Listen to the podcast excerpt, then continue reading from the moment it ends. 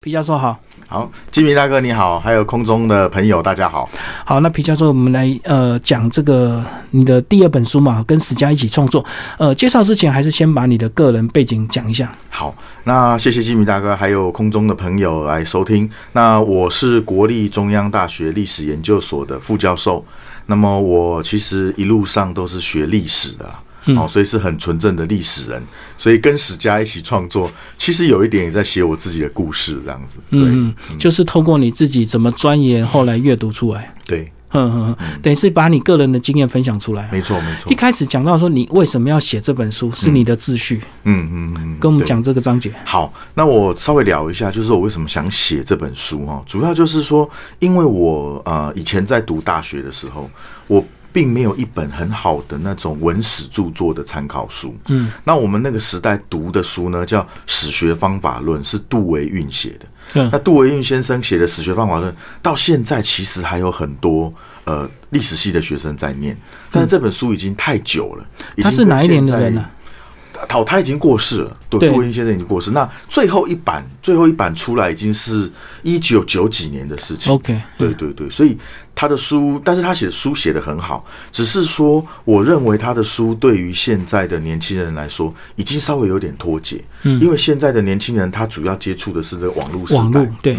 他找资料主要透过电脑、Google、网络、还 Google 或者是资料库。那我觉得他们获取知识的方式已经跟过去很不一样了。那杜先生，杜维运先生，他的著作还是值得参考。但是我觉得应该来写一本，是不是写一本能让年轻的学子，甚至高中生，像我以前读高中的时候，我要读历史系，可是我的父母不了解历史系，其实我也不了解。嗯嗯，那没有，我没有参考书可以看。那我想说，能够用自己的经验写出来，让这些高中生，让这些历史系的学生，乃至年轻的研究生看一看。就是说，这个过程或这个生涯会经历哪些事情，然后你要怎么样阅读书，你要怎么写作，嗯，大概把这些精神帮他们介绍一下、梳理一下，希望对他们的这个人生有帮助。这样，嗯嗯。然后皮教授要不要讲一下？那你在你自己个人在过去网络还没有这么发达的时候，你们做研究就是只能跑图书馆吗？对对对，没错。嗯，我们以前就是跑图书馆嘛，老师通常会开一些书单，就教你自己去找。嗯。可是我觉得那个就很慢哈，就是说，你你当然我常常会跟现在比较，就是说，我们现在打个关键字，你往往就是资料全部都出来。就是以前我们如果比如说我们想研究，我随便举个例，比如说我们想研究明太祖啊朱元璋，嗯，那以前我们可能就是到图书馆去找打朱元璋关键字，关键字把书全部调出来，没错，把书全部调出来，然后找找找找找出来。那现在很方便的是，因为它资料库都统整，你可以从期刊。你可以看二手人二手的著作，嗯，你可以去明史的资料库找，你可以从四库全书的资料库找，你把这些资料库都搜寻一遍，你得到的朱元璋的资讯绝对比过去的多很多，嗯嗯，所以现在的学习已经跟过去不太一样。那我我觉得就是学习要有方法，不像过去一样就是拿到书一直看一直看，因为其实你看的书没那么多，嗯，可是现在你看的资料，你能看的书越来越多。那你就要会去剪裁，会去消化这样子。嗯嗯，对对对。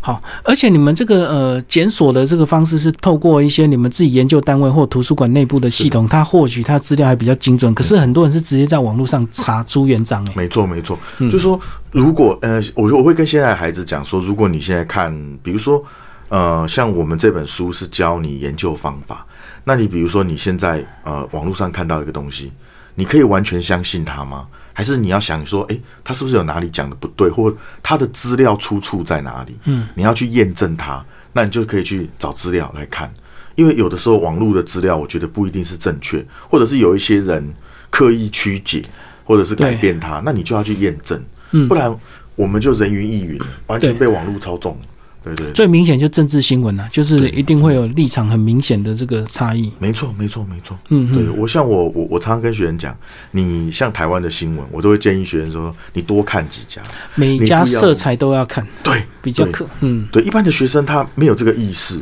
然后我就说，就像历史有这么多，可是你为什么捡这几项而已？你会觉得其实还有很多东西你没有论述到，所以你的见解是偏见的，是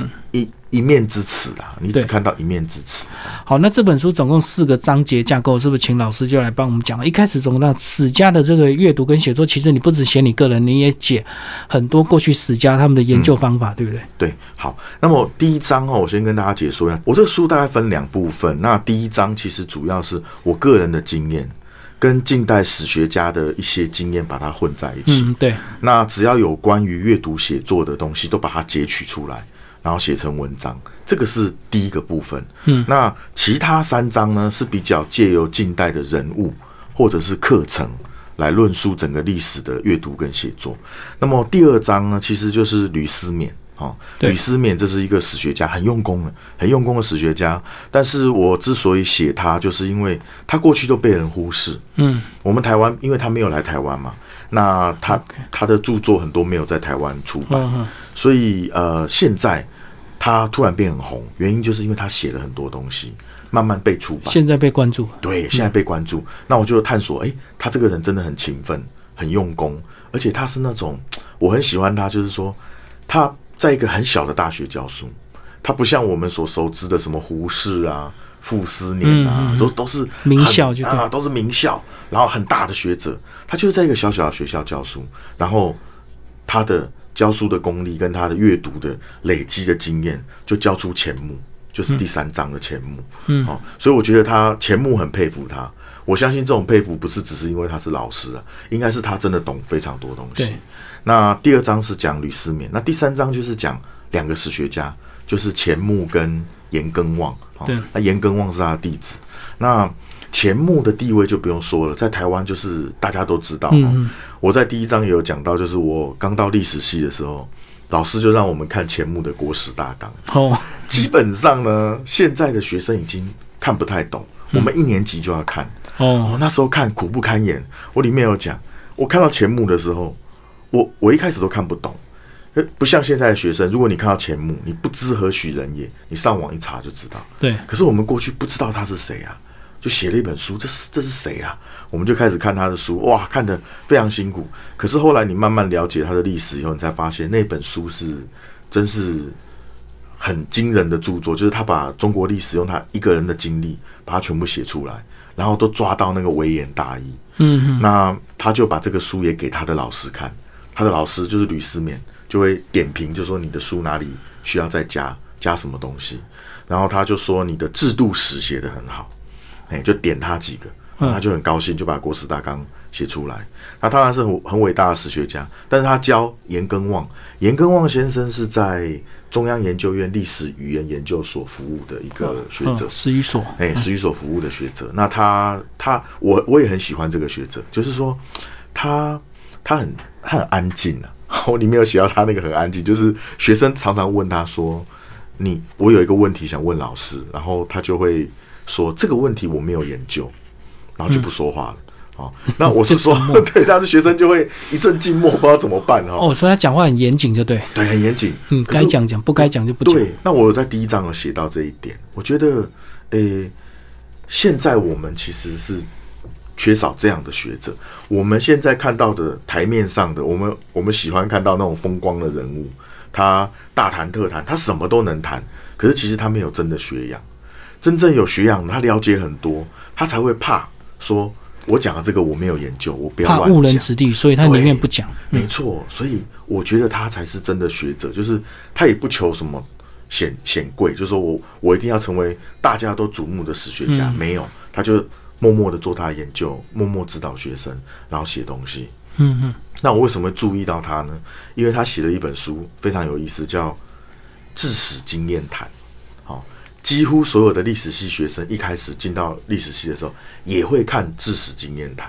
那我记得我那时候读东吴历史的时候，呃，就系上不知道是谁，好像是一个学长吧，就送了每个人一本《治史经验谈》。嗯，然后我们就拿来读，诶，那时候也不知严耕望何许人也，就开始看，诶，发现里面还不错。那我在第一章就有写到，我觉得《治史经验谈》的那个精神我很喜欢，但是我觉得那一本书还是对年轻的学子有一点难，因为那个是讲他专门的研究，嗯嗯，是隋唐那个政治史、制度史跟那个地方行政区位的改变，我觉得有一点难，所以这也是促使我说啊，那我们来写一本跟治史经验谈很像，但是更简单一点点，再白话一点。对，再白话一点，让现代的年轻人可以看得懂这样子。对，那那一本书《治史经验谈》，呃，我我常常讲，我在里面也有讲，现在的历史系哈，现在大学的历史系或可能国文系比较不会有这个问题，因为国文系的经典其实都是传统中国的一些著作，可是我们台湾的历史系常常进去看的是西方的著作。对，好，我们其实稍微看一下，像不管是伯克莱还是成品的这个销售榜，你都可以看到，其实前几名几乎都是外国著作。好像外外国人外国写的，好像就感觉比较会写。对对，就是说我我我就是一直觉得说，诶，我们是不是应该有一个自己，诶，在台湾的本土的一个在台湾的那种致死的经验，可以写出来给台湾这个文化环境的孩子看，这样子，这是我最大的初衷啦。因为以前大学的时候，老师都给我们看那个史家的记忆，就是布洛克，法国的学者布洛克写的。嗯嗯，可是那个史家的记忆不好看的，就是你一年级大一生，其实看看起来是蛮吃力的。对，所以我是想说，写一本大医生也可以，就是很轻松的看，高中生也可以看。看了以后，他至少知道这个文史在在做什么啊、嗯你们在读书，在写作，那、以后工作是怎么样？是不是要稍微了解一下？那我就想说，写这本书给大家参考。这样子。第四个章节是这样，就是因为我在呃中央大学服务之前，我其实是在中原大学服务。嗯，中原大学通识教育中心。那大家都一直注意到，就是历史系啊，那历史系怎么学历史？中文系怎么学中文？嗯，可是大家忽略了一件事，就是台湾有一大块教育叫通识教育。那这个通识教育里面，其实也有中文的，也有历史的。对，那我自己是学历史，我就想说，好，那我探索一下过去的通识教育里头怎么教历史这一门课。那我有这样的初衷，是因为就是你，因为喜欢历史的人，应该不限于只是历史系的人，对，他应该其实是有很多广大的读者，嗯，跟他们还是有需要看历史。那是不是借由这个介绍这一章，就是告诉说大家说以前的人怎么学那种通俗的历史？嗯，那我就开始介绍，就是呃，其实，在晚清的时候，那个时候就开始有一种，就是等于大学都要修历史课。可是当时的历史其实是在那个经学里面，嗯，比较硬，就是经学，就是过去的学问认为经学包含所有的学问，所以历史还没有分出来。嗯但到了民国初年以后呢，普遍就已经分出来了。那那个时候就是有开始有中国历史跟西洋西洋通史两个分出来。那当时的大学呢，各自为政啊，因为当时的大学非常自由哦，所以就各自去定，就是说你一年级要修多少历史课。嗯，其实跟跟我们过去一样，我们过去也要修历史课嘛，只是现在呃，随着时代变迁，这些历史课都废掉，现在变成说都要修 AI。嗯，这是时代的变迁，每个人都要修 AI，每个人都要修城市设计。那过去是大家都要修历史，因为这个跟国家认同、跟民族意识有关。那那个时候修历史，就是像北京大学，我里面有讲到北京大学，北京大学就是要修中国通史跟西洋通史。可是北京大学那个时候的中国通史是好几个人教，嗯嗯，就是前面一个人教秦汉，下一个人教魏晋，那秦汉史的教完换魏晋教，魏晋也不知道前面教什么，他也不知道他下一个老师会教什么，就是破碎。哦嗯，各教各的。对各教各的，所以那个时候就叫，就是经过演变，就让钱穆，钱穆说我一个人教，当时大家都认为不可能啊，可是钱穆就说我一个人教，我好好写讲义，我每次上课前我就一直写讲义，那那些讲义就是后来国史大纲的基础，哦，没错。所以就变成说，这个这个其实就是变成很有意思。那他上历史课，慢慢的已经到了中日战争以后，就是抗战爆发以后，那个民族主义到最高的时候，嗯那个时候一个学生基本上要修六至少六学分的历史课。这个在今天是没办法想象，今天一般的大学都历史课都废掉了，就是通通废光，只剩就是你放在通识里头，什么中国历史人物就大家选嘛。可是你像历史课这种，学生一定不会想选历史课嘛，他一定选一个什么爱情课啊、我懂，美食课啊，对不对？那我为什么要选历史就课？选修嘛。对，所以那个时候的历史至少修六学分，其实是蛮蛮硬的。那但是后来就是经过慢慢的改变以后，到了抗战结束以后，经过一段课程改变，那国民政府就败退，国共内战输了就到台湾，那这段历史就另外展开了，哦就不太一样。那我的这个呃写的这篇文章下线是在一九四九年。嗯对对对对，大家就是探讨到一九四九年。嗯那到了台湾，当然还有一些发展，但是这个文章就没有写下去，因为到了台湾以后，还是那种反攻大陆的那一种呃那种文化跟意识很强，所以变成说，你如果要反攻大陆的话，你就必须把中国历史讲得很清楚，让大家记得这件事情。可是你看，现在时代转变了。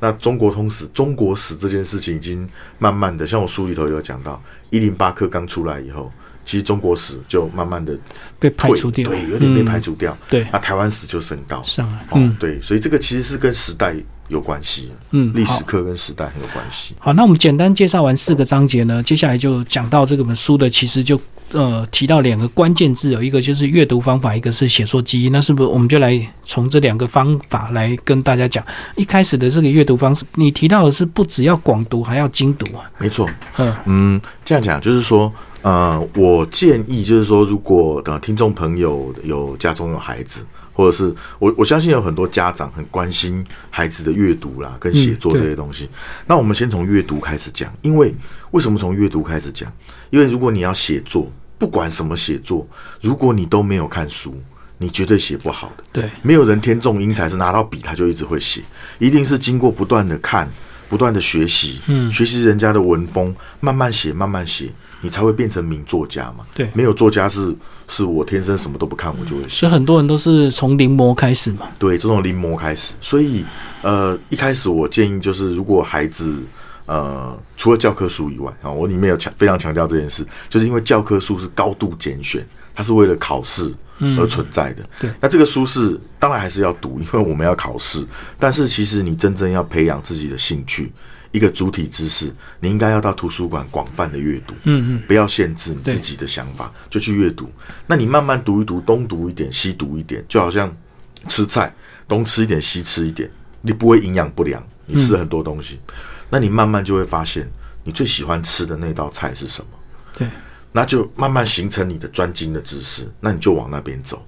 也许它就成为你以后不管是写作还是专业科系的一个选择。嗯，所以这个其实高中生就可以做，多读这些书。所以你看，其实，嗯，你这样仔细想，其实有非常多的好的学生，像建中北一女的学生，其实他平常不太看教科书，嗯，他其实就是发展他自己的阅读。对，那久了以后，他自己聪明了，他知道自己要走什么了，他就往那边走，就变成专业了。嗯，那一开始先广泛阅读，再慢慢走向专业，我觉得这个是一个基本的道路啊。嗯，对。那我里面也有引到那个曾国藩讲的话：读书就像攻城略地，就是打要广啊，要泛要广。然后你读书的时候，你不一定要全部看完，因为我们现在的书太多，对，你不可能要求一个学生说你每一本书都要从头看到尾，你就挑你喜欢看的，把它看完，知道大概的意思，也对你有帮助也就够了，你就可以看下一本。当然，你觉得这本书很好看，或者是对你很有帮助，那你就把它全部看完，这也是没有什么好限制的，就是说你可以自己发展你的阅读。嗯嗯那慢慢到了阅读到一个程度的量的时候，好，那我们现在开始谈到写作。那你写作的基础是什么？就是因为你之前已经读很多了，对那读了非常多以后，你的写作一定是根据你的阅读最专精的那一块。比如说，我是一个我是一个企划，我是一个行销企划，那我可能读很多行销企划这类的书。对，那慢慢我写的东西，当然就符合行销企划的趋势，这是不用不用讲，就是说你读久了，自然就会有那个专业的写作的那个能力。那如果以历史来看，你读很多历史著作以后，那你慢慢就会有一个从历史这么长，对不对？五千年，中国历史五千年，对那你慢慢说，慢慢说，就会说到某一个朝代。某一个朝代呢，慢慢说，慢慢说，就会变成某一个主题。嗯对那，你就变成那个主题的专精写作的，那就可以发展很专精的写作。那你在这个过程中训练你的写作，你就会慢慢变强，因为你的知识变专精了，不是在那么宽泛。因为如果你很宽泛，你写不了专精的东西，一写破绽百出。没错，所以你如果有专精的阅读到很精，比如说到大学三四年级或研究所这个阶段，你就差不多已经走到专精阅读了，而且你写作已经几乎都是要写专业的东西，因为你要论文要毕业嘛，就学位论文，所以还是要专精这样子。大概就是从呃一般的书写到慢慢慢慢就专精写作这样子。嗯，那我觉得这个是一个可以训练的道路。嗯。其实，在书里没有讲到你的一些经验谈啊，你一开始就讲到这个你自己少年的困惑，对对对，呃，这个困惑就是，当然困惑很多啊，就是说，也 我讲一个很好笑，就是我里面写的就是、那个家长哦，现在现在也许听基民大哥的节目，有的家长很多，那些家长就是该想一想，就是你常教自己的孩子念书，哎，你们要念书啊，都不念书，都不读书，可是呢，大部分的家长很多到社会上他也不念书，他自己都不带头了。对他也不带头，他也不念书。那请问念书的目的在什么？那我这本书里头其实告诉你一个解答，就是你不要放弃阅读。你将来到了社会上，到了你的工作上，你还是可以透过阅读去了解很多你自己工作上或者是你的那个行业的专精的知识。嗯。你嗯不要是放弃阅读嘛。第二个是，它即使不能带给你很实际的东西，比如说我看这本书，我就学会马上得到利益，但是你看了以后，那种心情的放松，跟那种怡然自得的感觉是，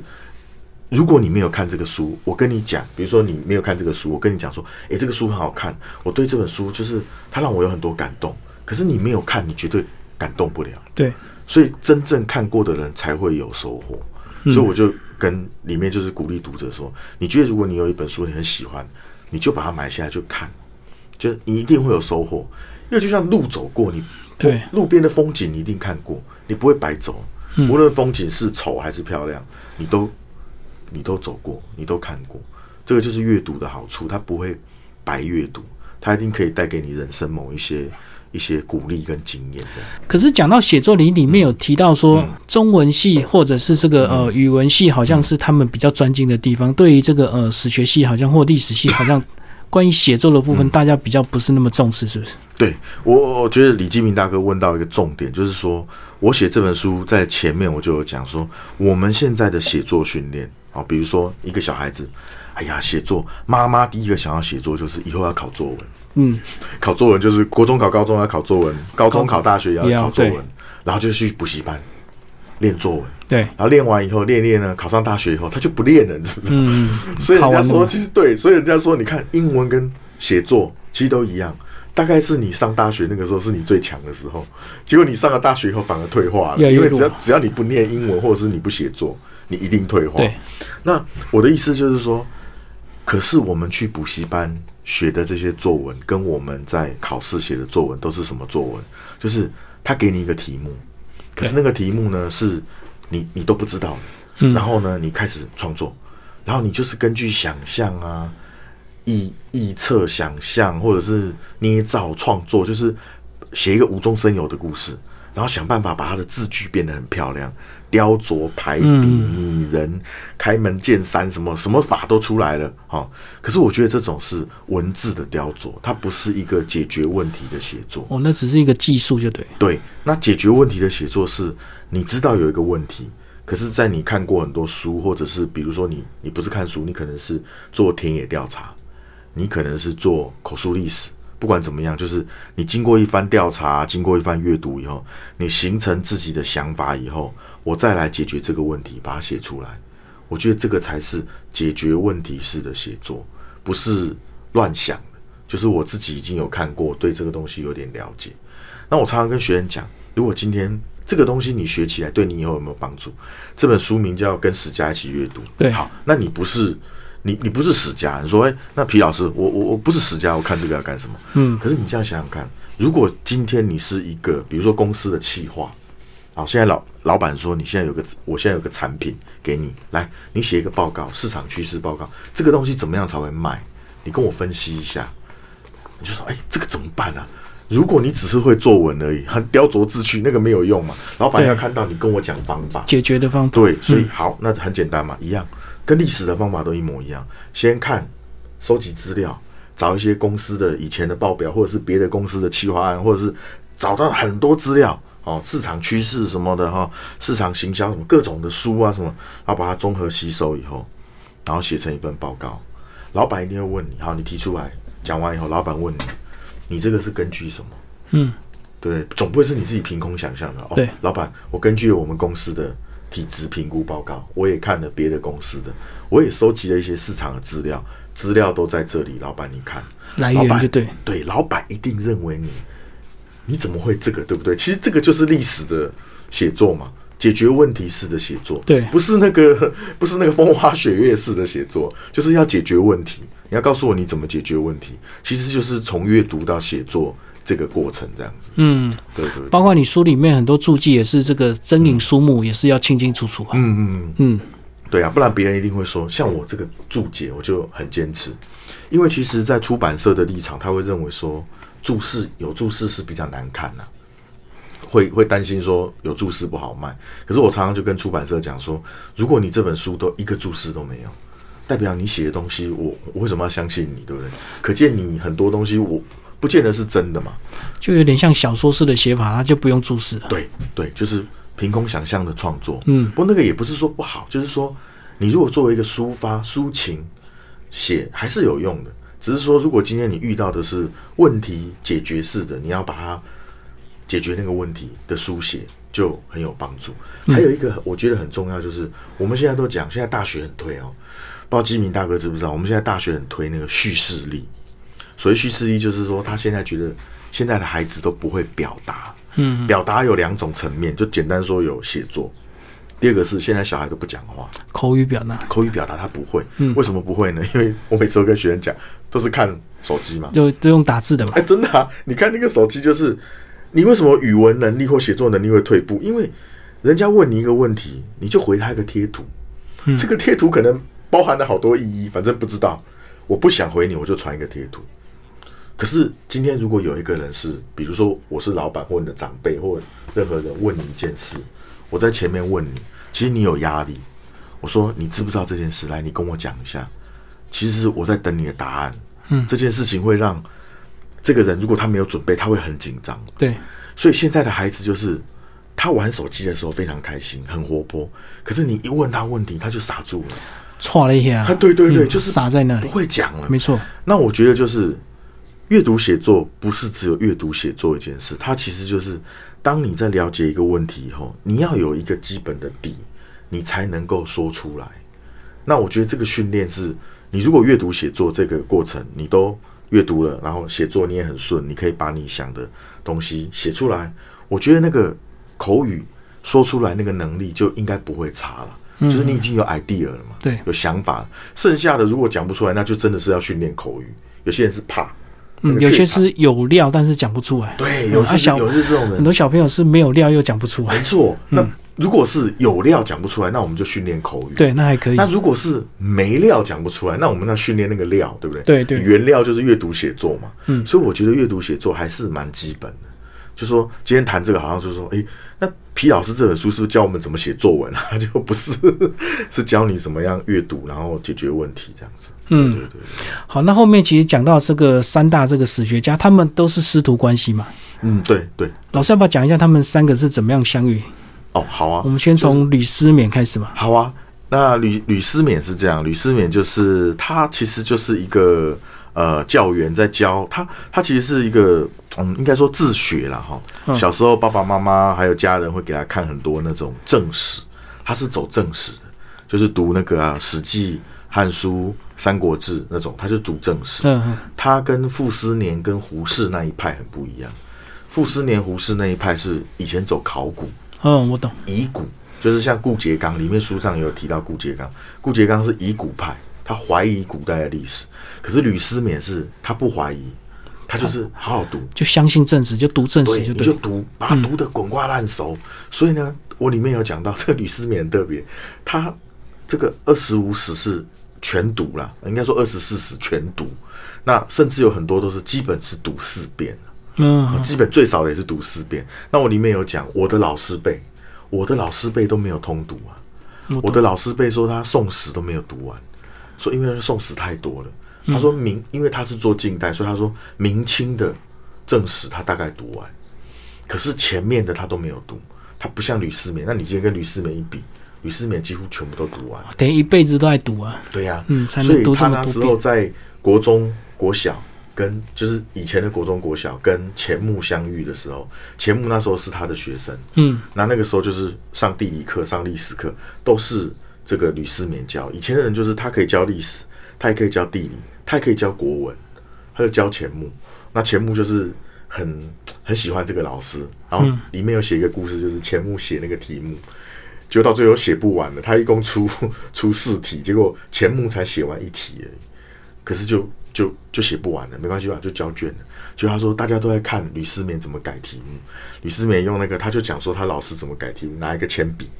开始写，就说我我觉得你这个意见很好，应该怎么样，怎么样就写，然后写完了铅笔就断掉，断了以后呢，就是拿那个刀子削，削铅削又来不及，来不及以后就把整个铅笔折断，折断以后把里面笔芯拿出来，抽出来继续写。你看他这个老师是这样。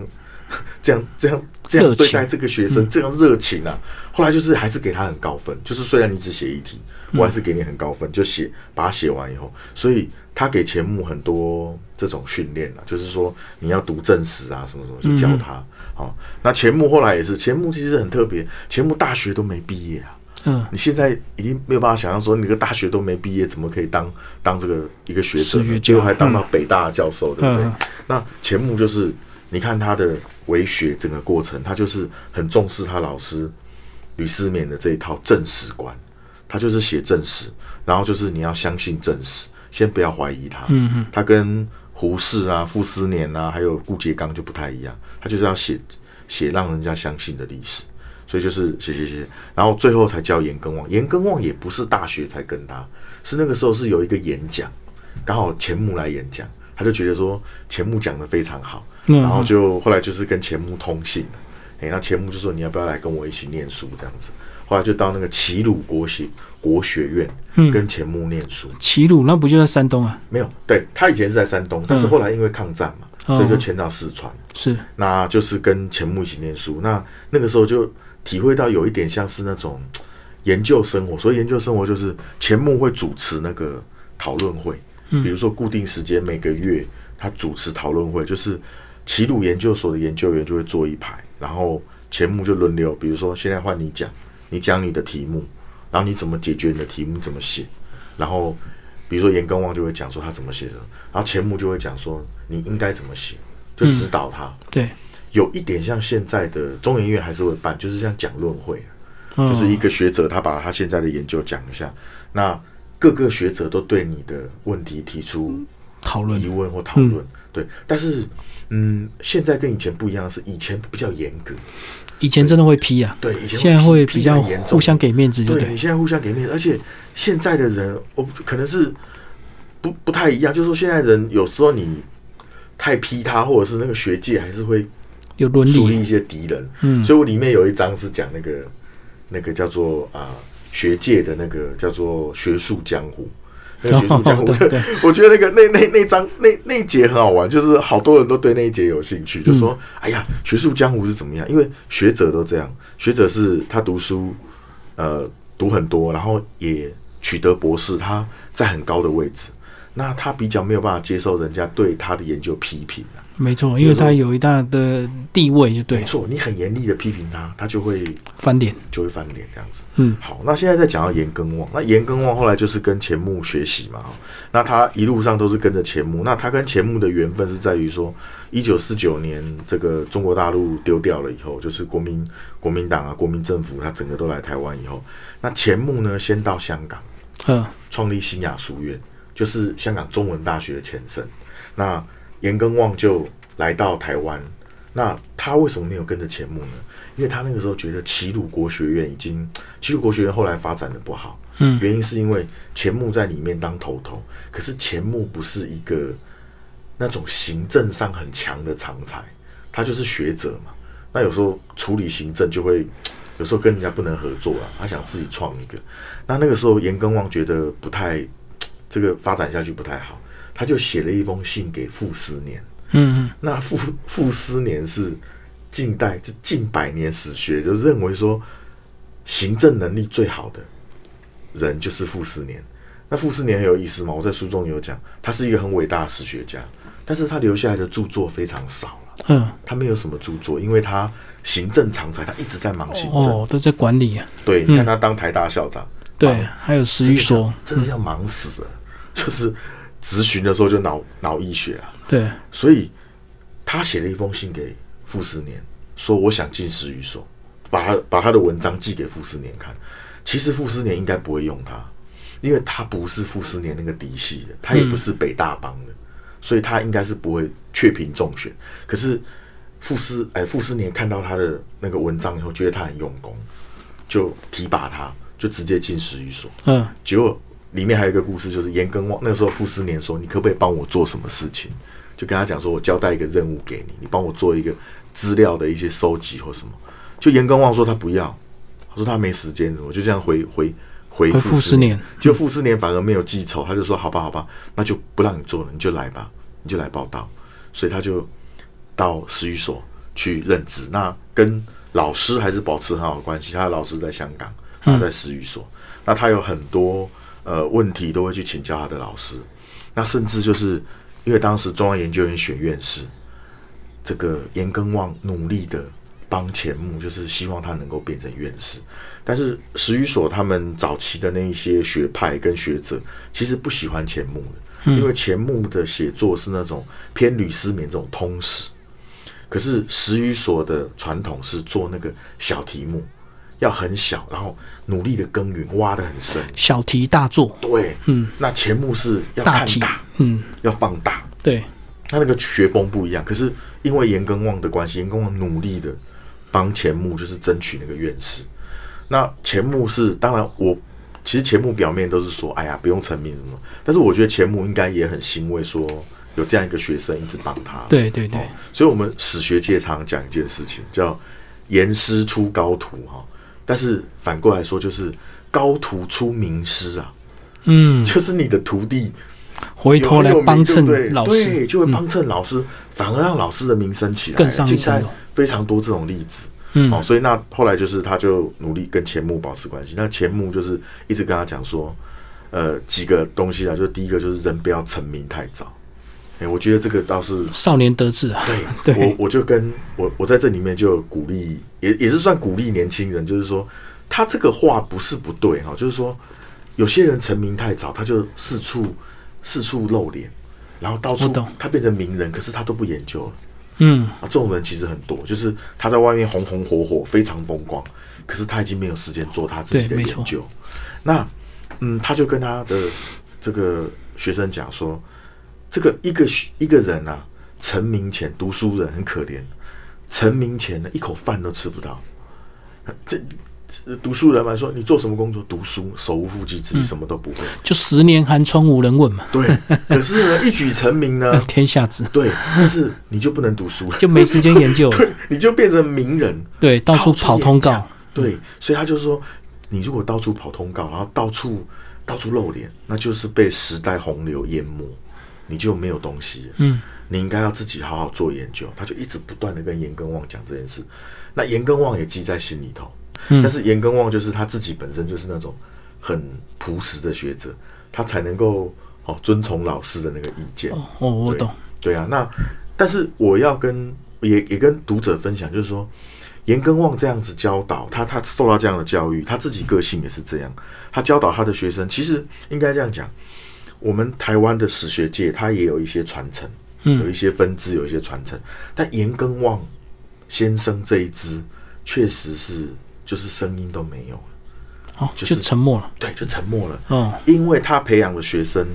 再学生再往下，已经其实现在已经到第三代了，就慢慢的那个声音就比较小了。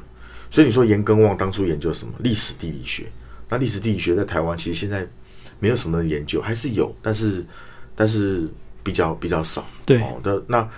就是说最近好像历史地理学好像有一点复兴啊，其实等于是严根望的已经到了第三代了。嗯嗯，那慢慢复兴起来。不然的话，他们这一这一辈，因为你想，历史地理是一个很传统的学问，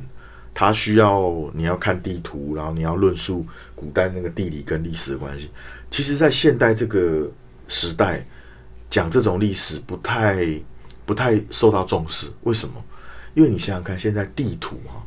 现在地图公司都倒光了，全台湾地图公司都倒光，因为我们现在手机的地图太方便，对，没错我们，已经不需要再印制那种地图，嗯，传大家对那种空间的概念已经不像以前，所以你现在要论以前的历史地理学，用古地图去论，其实对现在的人来说，其实它是很难转换。嗯就是说，诶，我要看一个古地图，他们可能连很多小孩子连地图都没看，他们只知道谷歌地图。对，他们在看古 地图跟谷歌的时候，完全对不起来，对不上。嗯，对，所以就是他这一辈这一辈，还幸好的是有一点复兴了。但是严公望先生就是他就是，呃，我很喜欢他，就是他现在有些人也会问说，那你为什么研究严根望？他好像在台湾历史学界并没有是真的很有名，可是我就说，因为他就是默默做自己的学问了、嗯嗯哎啊，不求显达，就是我我我没有要求大家都认识我，那我就自己写自己写，所以最后他的那个过世以后，他的论文集被人家提名，就用了一句话叫“充实而有光辉嗯嗯嗯”，就这个人他不会求显贵，但是他慢慢的读书，慢慢的写作，他累积了一定的能量以后，充实了那个光辉就会发出来，嗯嗯。充实而有光辉，就这个意思。所以严根旺是很好的学者。最后，我们请皮教授来帮我们介绍一下你这本书的一些推荐人。好，那谢谢大家，还有谢谢李继平大哥。那我这一个这个推荐人哈，就是这本书的推荐人，其实很荣幸的哈，请到这个吕妙芬老师来帮我们推荐。嗯吕妙芬老师是近史所，现在中央研究院近代史研究所的所长。那他是一个非常温文儒雅的学者。我其实当初呃嗯并没有想到他会帮我推荐，嗯我只是试试看，我就写了一封信说妙芬所长，我写了一本书，是教年轻人怎么写作的。那我为什么会找您推荐呢？因为您有在这个科技部，他有在科技部教年轻学者怎么怎么样写作。嗯那因为年轻学者他不会写论研究计划，常常在科技部计划被推荐。那我说你你有这种关怀，那我现在对年轻人也有类似的关怀，嗯那您能不能帮我推荐？我其实没有想到他会帮我推荐，哦结果妙芬老师看了，他很快就答应。是好，所以我也很感谢他帮我推荐这样子。那这个是吕妙芬他专文推荐。那其他的一些推荐人呢，就是像王文基老师，他也是我呃也呃虚弱史的推荐人。嗯嗯哦，虚弱史他帮我写了一篇很长的序文，好、分析。那我也很感谢他，他现在是人呃阳明大学的教授哈、那王正文老师是算我的学长，他在东现在是东海大学历史系主任。那那一天也有在 FB 贴说，他觉得一路跟我相处，就是我都是那种很用功的啦，所以他觉得我写这个通俗的，然后把那些经验写出来，其实是不是成就自己，而是把这些经验介绍给年轻人，嗯，希望对年轻人有帮助。那吕方尚老师是我的指导教授，好、那他以前当过国史馆馆长，也当过进史所的所长，那他现在是自己有一个出版社，嗯。叫民国历史文化学社。出了好多书，哦，出了好多书。那吕老师也是一路就是支持我啦，因为他主要是做政治史，嗯嗯那我其实是做医疗史。那我在里面就是也感谢他，就是我当年跟着他，至少我不是这么孤陋寡闻呐、就是我只会医疗史，嗯我其他我都不管，所以我跟着他至少政治史呃了解一点点。好，那我也很感谢吕老师。那侯嘉欣是我的朋友，好朋友，他是中兴大学年轻的教授，那他也是年轻一辈，算是很有活力的。所以我那时候也是请嘉欣帮我推荐，那他也很开心就帮我推荐这样。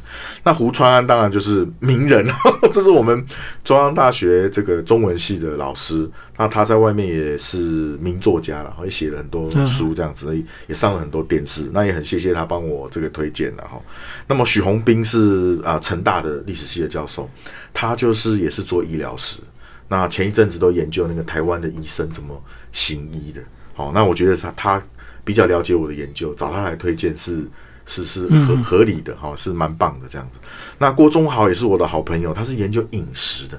好，我们也许三月明年三月会出一个那个补食吃补补的历史哦吃补的历史。那嗯这个 idea 很多是承袭他的这个研究来的，因为他研究的东西很有趣。比如说他前一阵子写那个鳖，台湾人吃鳖，吃鳖啊哎、鳖鳖喝喝鳖酒啊，那个头杀掉喝鳖酒，然后吃鳖肉。哇，我都我觉得他就跟我讲说，那个高雄有那个什么鸡仔猪肚鳖啊，给阿迪豆比。我说北部都没有听过哎、嗯他就他就我有一次到美浓，我就发现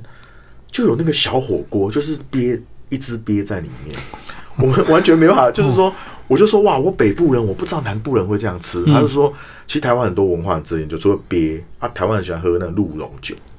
鹿茸，然后他的太太研究鹿茸酒，然后还有那个蛇肉。嗯，找些蛇肉。对，哦，那我前一阵子就是也是他有一些灵感提供给我，就是那个狗肉。其实早期台湾人都吃狗肉，对啊，好像很补啊，很补。那是因为现在后来动保，对动保那个动物保护意识起来以后，才慢慢改掉。那我觉得就是跟他聊这些有趣的历史蛮有意思，所以我也找他推荐这样。那再来就刘世勇老师，刘世勇老师是现在是匹兹堡大学的荣誉讲座教授啊。那他以前是中研院台史所，但是因为他在台史所就是后来就是有个人的规划了，那他的小孩跟太太都在美国，所以他就到匹兹堡大学去任教。那也发展的不错，就是在那边也当到荣誉讲座教授。那他一路上都是大概知道我的研究是什么，因为我有一段研究是做那个战争与医疗。就是外科啊，战争、瘟疫啊什么的，那他比较了解我那一段，我想说，哎，也找他推荐，那他也愿意这样。那蔡龙宝是我的，嗯，应该算大学长，他是这个台北大学现在的教务长，啊，研究台湾史的权威啦。好，那他也是非常客气，对我对我非常好了，每次都会给我正面的回馈，这样，所以我会请龙宝学长帮我推荐。那最后一位是蒋竹山老师，他是我的呃同事。呃，中央历史所的所长，嗯，那他就是非常，他有一个很有名的节目，也会直播，叫《台湾历史评论》，所以他没事也会找一些人上去直播。那他对历史是充满了热情的，所以他会介绍很多历史的新书，这样子。嗯，那就是跟他一起在同一个单位工作也非常愉快。那当然不免俗的就请他推荐，那他也很乐意的答应。那当时其实我还要找另外一些人推荐，嗯，但是因为第一个就是他出版社出版的时候，其实有那个时效性限制，哦，他不能说把所有的推荐人都排上去，所以大概就是说，大概在什么时间内回复的，他先排上去，对，哦，那推荐他愿意推荐，那就推荐名单上去。那最重要的还是妙芬老师啊，因为他毕竟他要帮我写一篇序，对。我觉得那个真的不容易，因为他是所长，太忙了。对，忙要先把还是要把你整本先看完嘛，对才能够写。真的整本看完，嗯，因为其实你看哦，如果我我是一个所长，我现在有一个人请我帮他推荐，我其实不不太敢答应的，因为你不如果你没有看过，你根本不知道这个书写的好不好，其实你不太敢推荐。那他整本看完以后，就是愿意推荐，就是。那我觉得就很感谢他，代表说也是一种肯定啊。对，那种情分不同。谢谢他，对，嗯，好，今天非常谢谢皮国立教授为大家介绍他新书，跟史家一起创作，然后这本书远足文化出版，谢谢，谢谢，谢谢大家，谢谢基明大哥。